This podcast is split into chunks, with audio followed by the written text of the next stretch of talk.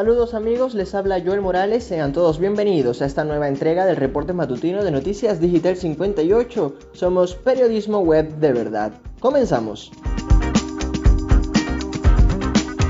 Iniciamos con el acontecer informativo nacional. Venezuela reportó 1.171 contagios por COVID-19 en las últimas 24 horas. Todos los casos corresponden a transmisiones comunitarias, según indicó la vicepresidenta Delcy Rodríguez. Con estas cifras aumenta a 359.633 el total de casos reportados desde marzo de 2020. Además se registraron 17 fallecimientos por complicaciones ligadas al coronavirus, con lo que incrementa el número de muertes hasta las 4.363. Caracas encabezó la lista de entidades afectadas tras identificar 451 casos, seguido por Miranda con 346 y Nueva Esparta con 95.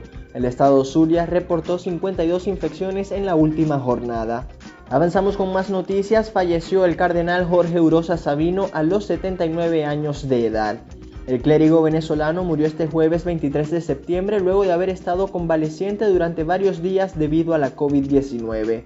Urosa Sabino fue obispo auxiliar de Caracas y arzobispo de Valencia. El 19 de septiembre de 2005 fue nombrado arzobispo de Caracas. Lo elevaron a cardenal el 24 de marzo de 2006 y el 28 de agosto de 2017 presentó su renuncia de conformidad con el Código de Derecho Canónico. Como miembro del Colegio Cardenalicio en el año 2013 participó en el cónclave que eligió a Francisco I como sumo pontífice de la Iglesia Católica. Continuamos con más información. Gobierno asegura que el 81% de los educadores se han vacunado contra la COVID-19. Así lo informó este jueves la vicepresidenta Delcy Rodríguez durante un recorrido realizado en un centro educativo de Caracas. La funcionaria resaltó con la mira puesta en el retorno a las clases presenciales el próximo mes de octubre que en las escuelas deberán cumplirse las medidas de bioseguridad y evitar la aglomeración de estudiantes. Por último, detalló que el gobierno nacional está en espera de las vacunas anti-COVID para niños y adolescentes. Seguimos con más información nacional. 20 Venezuela pide al Parlamento Europeo información sobre misión exploratoria en el país. La dirigente opositora venezolana y líder de la agrupación liberal, María Corina Machado, envió una carta al Europarlamento para pedir información sobre la misión exploratoria que visitó el país entre el 6 y 23 de julio. La dirigente expresó su preocupación por la falta de respuesta de la delegación. En la carta publicada en Twitter, el partido afirmó que la Unión Europea tiene criterios rigurosos para una misión de observación electoral que el país no cumple. La tolda celeste explicó que el propósito de la misión exploratoria era evaluar las condiciones para enviar observadores electorales al país. Sin embargo, tras dos meses de la visita de la delegación, todavía no hay respuesta por parte de las autoridades europeas.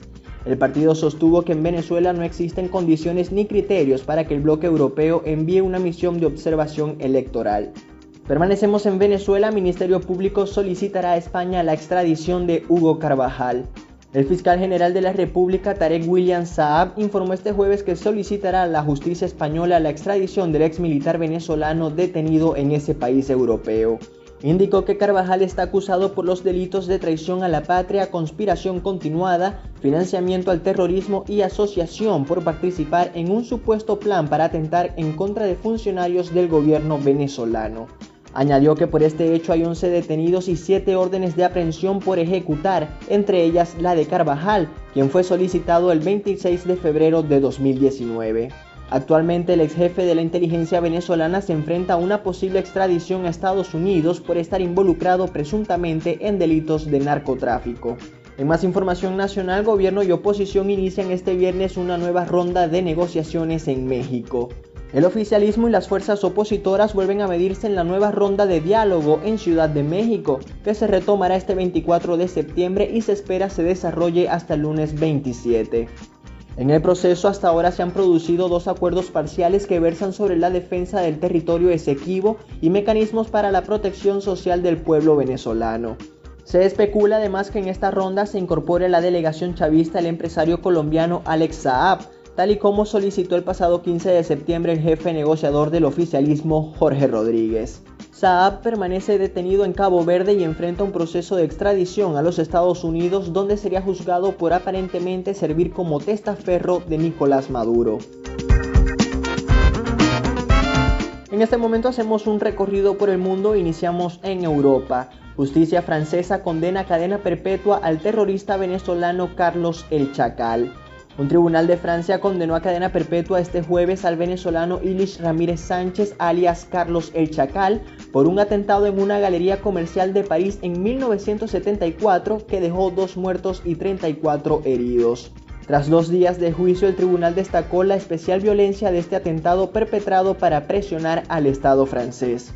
Se trata de la tercera cadena perpetua que recibe Ramírez, quien cometió diversos ataques terroristas en los años 70 y 80 como miembro del Frente Popular para la Liberación de Palestina. El condenado no apelará la sentencia, sin embargo su abogada informó que solicitará el traslado judicial a Venezuela para cumplir su pena. Permanecemos en el viejo continente, detienen en Italia al líder independentista catalán Carles Puigdemont. El expresidente de la Generalitat catalana fue detenido este jueves en Cerdeña, Italia, a raíz de la orden europea de detención y entrega cursada por el Tribunal Supremo por un delito de sedición y que nunca ha dejado de estar vigente. Así lo confirmaron a la agencia EFE fuentes del tribunal después de que Puigdemont se haya desplazado desde Bruselas a la localidad de Alguer en Cerdeña, donde iba a participar en un encuentro internacional organizado por la asociación Adifolk junto a la presidenta del Parlamento catalán Laura Borràs y la consejera de Acción Exterior de la Generalitat Victoria Alsina. En 2017, Puigdemont lideró un proceso de declaración de independencia en esa región del noreste español, a pesar de haber sido declarado ilegal por el Tribunal Constitucional. Tras la intervención del gobierno español en Cataluña para evitar el separatismo, el político huyó al exilio. En América entra en erupción el volcán de fuego en Guatemala, el volcán más activo de Centroamérica y que se encuentra ubicado a unos 45 kilómetros al oeste de Ciudad de Guatemala, la capital de este país, inició este jueves a las 7.35 hora local una nueva erupción que está provocando grandes columnas de ceniza. Según las autoridades, la nube generada por el flujo piroclástico puede producir caída de ceniza en las comunidades ubicadas en los flancos sur y suroeste del volcán y afectar el tráfico aéreo en sus alrededores. Las autoridades se encuentran vigilantes ante la actividad del volcán. De momento no ha sido necesario realizar evacuaciones. Es momento de hablar de deportes, iniciamos con el béisbol venezolano. Águilas del Zulia iniciarán entrenamientos el próximo 8 de octubre. El equipo Rapaz anunció este jueves a través de su cuenta de Twitter que ya tiene todo listo para comenzar con la preparación de cara a la temporada 2021-2022 del béisbol nacional. Los entrenamientos arrancarán el viernes 8 de octubre en el Estadio Luis Aparicio el Grande de Maracaibo, según informó el cuadro zuliano. En la temporada anterior las Águilas tuvieron una mala campaña tras quedar en el último lugar de la división occidental. Los zulianos iniciarán la temporada el 23 de octubre en el estadio José Bernardo Pérez de Valencia, donde se medirán contra los navegantes de Magallanes. Seguimos con la pelota criolla, Asdrúbal Cabrera y Víctor Reyes reforzarán la plantilla de Caribes de Anzuategui esta temporada. Este jueves el equipo oriental confirmó que tras un acuerdo con los Leones de Caracas, los dos grandes ligas pasarán a formar parte de su roster para afrontar la próxima campaña del béisbol nacional. Cabrera actualmente milita en los Rojos de Cincinnati de la MLB y este 2021 batea para 228 con 42 carreras remolcadas, 34 anotadas y 7 bambinazos en 303 turnos al bate. Por su parte, Reyes de los Tigres de Detroit tiene promedio de bateo de 250 con 26 anotadas, 22 impulsadas y 51 sencillos. Es momento de hablar de la actuación de los criollos en el Gran Diamante. César Hernández llegó a mil imparables en las mayores. El pelotero valenciano de los Medias Blancas alcanzó este importante hito en su carrera este jueves en el enfrentamiento contra los indios de Cleveland. Hernández se mostró deslumbrante con el madero al conseguir una marca perfecta de 3-3 en el enfrentamiento, que finalmente acabó con victoria de 7 carreras por 2 a favor de Chicago. El segunda base criollo batea para 270 de por vida en el Gran Diamante y en la presente campaña ya suma 127 imparables y 21 batazos de vuelta completa. En otros encuentros de la jornada, Nationals vencieron 3-2 a los Reds, Phillies vapulearon 12-6 a Piratas, Orioles se impusieron 3-2 a Rangers y Mellizos derrotaron 7-2 a Blue Jays. Cambiamos de disciplina para hablar de la Copa Conmebol Sudamericana. Atlético Paranaense se impuso ante Peñarol y coloca un pie en la final. El equipo brasileño logró una victoria de dos goles por uno ante los uruguayos en el partido de ida de la semifinal del torneo continental, encuentro que se disputó este jueves en el Estadio Campeón del Siglo de Montevideo.